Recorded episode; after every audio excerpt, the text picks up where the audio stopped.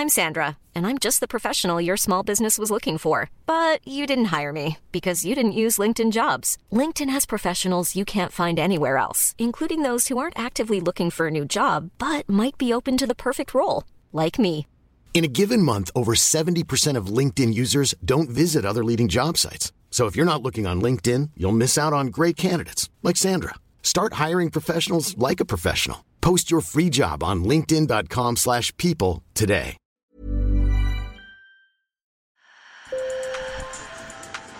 Bonjour. Hello. Hola. Marhaba bikoum. Sur le fil, Le podcast d'actu de l'AFP.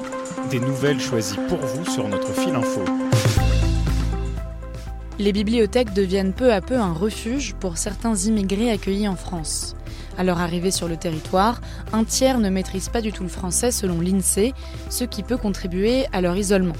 Alors pour y remédier, de plus en plus de migrants investissent les bibliothèques municipales, en particulier les moins de 26 ans, qui représentent la moitié de l'immigration en France.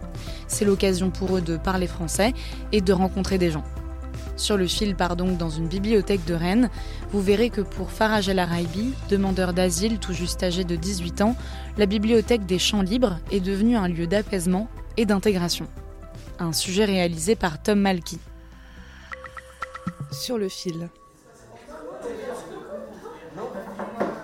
Des pièces climatisées, un accès aux toilettes, à Internet et aucun papier à montrer. En plein été, les bibliothèques sont devenues le refuge des migrants isolés, comme Faraj El Araibi, des cheveux longs tenus en chignon et une sacoche en bandoulière. Originaire de Libye, Faraj a d'abord été placé dans un hôtel social du quartier comme mineur isolé. Aujourd'hui majeur, il vit dans un centre d'accueil en banlieue rennaise et rêve de devenir footballeur. Ouais, je viens ici souvent quand il est très chaud dehors. Je reste ici puisqu'il y a les, euh, tous et ici c'est mieux et c'est froid. Et, euh, je cherche aussi mon téléphone. Je reste euh, quand j'ai entraînement, j'attends jusqu'à l'entraînement.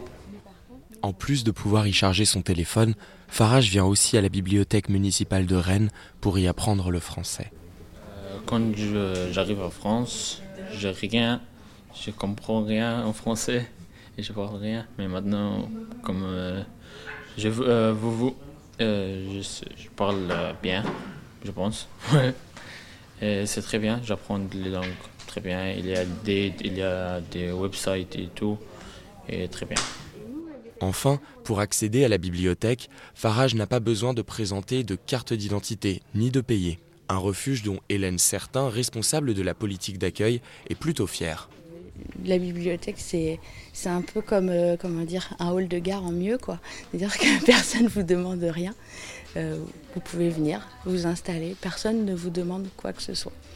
Euh, après nous, quand les personnes veulent s'inscrire à la bibliothèque, on n'est pas la préfecture. Euh, et si la personne elle n'a pas une pièce d'identité, et ben elle a peut-être une carte, une carte Corrigo, c'est l'équivalent du pass Navigo parisien. elle a une carte Corrigo avec son nom dessus et c'est ok. En plus des livres et ordinateurs mis à disposition des usagers, la bibliothèque des Champs Libres a choisi de mettre en place un atelier d'apprentissage de la langue deux fois par semaine, intitulé La fabrique du français. Parce qu'on a beaucoup de publics qui venaient nous voir, persuadés qu'ici, ils apprendraient le français.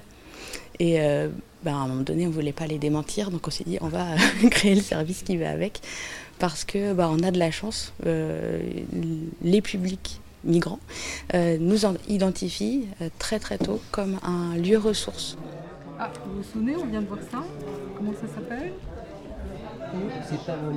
Spaghetti, c'est des pâtes. Les journalistes Shazad Abdoul et Agnès Coudurier se sont rendus dans cette salle de classe improvisée. Ils y trouvent un tableau blanc et une dizaine d'élèves réunis autour d'une table, entourés de livres de contes. Leur groupe est à proximité des lecteurs venus lire et étudier dans le calme. Tout à fait. Alors je pense qu'ils ont insonorisé les plafonds quand même. Et ensuite, on a un minimum de tons de voix respectés au niveau de la fabrique. Et puis, euh, pour être sûr de ne pas gêner tout le monde, quand nous on est là, en fait, les espaces de travail qui normalement sont destinés aux étudiants peuvent être ouverts dans d'autres espaces. Voilà. Donc voilà comment euh, la bibliothèque fait en sorte que tout ce petit monde cohabite. Parmi les élèves de la coordinatrice des ateliers, Valérie Tobi, que vous venez d'entendre, il y a Amidoullah Raimi, afghan de 28 ans qui n'avait encore jamais été scolarisé.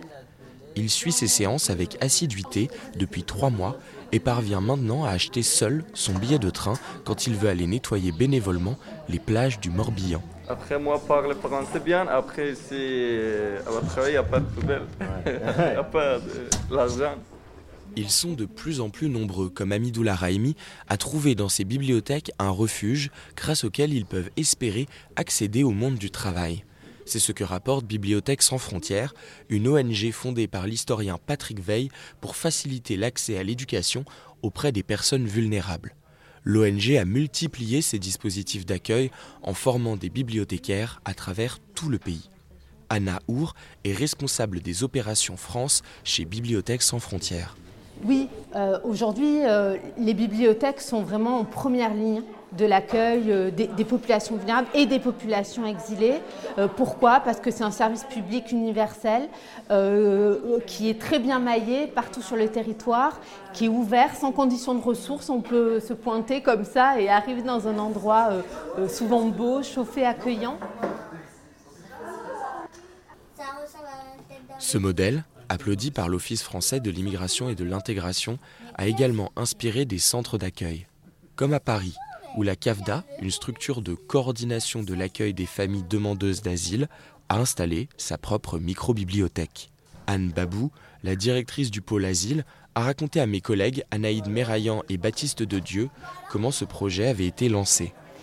La CAFDA est un lieu qui accueille euh, beaucoup de familles et beaucoup de familles monoparentales. Nous avons euh, à peu près 12 000 personnes euh, qui viennent solliciter notre accompagnement ici à la CAVDA et on a voulu proposer aux enfants qui sont ici au quotidien avec nous un petit temps en dehors de la procédure administrative de leurs parents, en dehors du quotidien précaire qu'ils peuvent vivre alors qu'ils ne sont pas encore scolarisés pour une partie d'entre eux.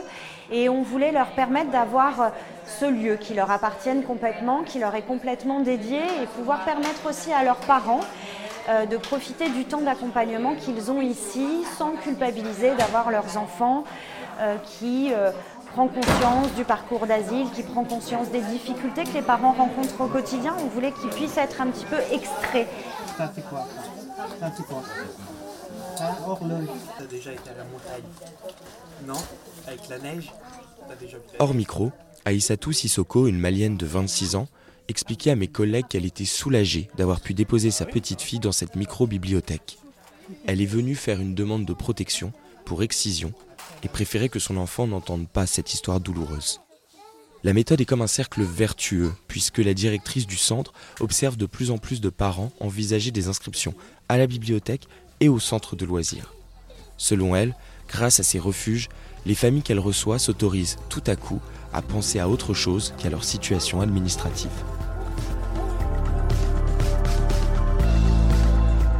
Sur le fil revient demain. Merci aux journalistes sur le terrain, Shazad Abdoul, Agnès Coudurier, Anaïd Méraillan et Baptiste de Dieu. Je suis Tom Malky. Si vous avez aimé cet épisode, parlez-en autour de vous et surtout, n'oubliez pas de vous abonner.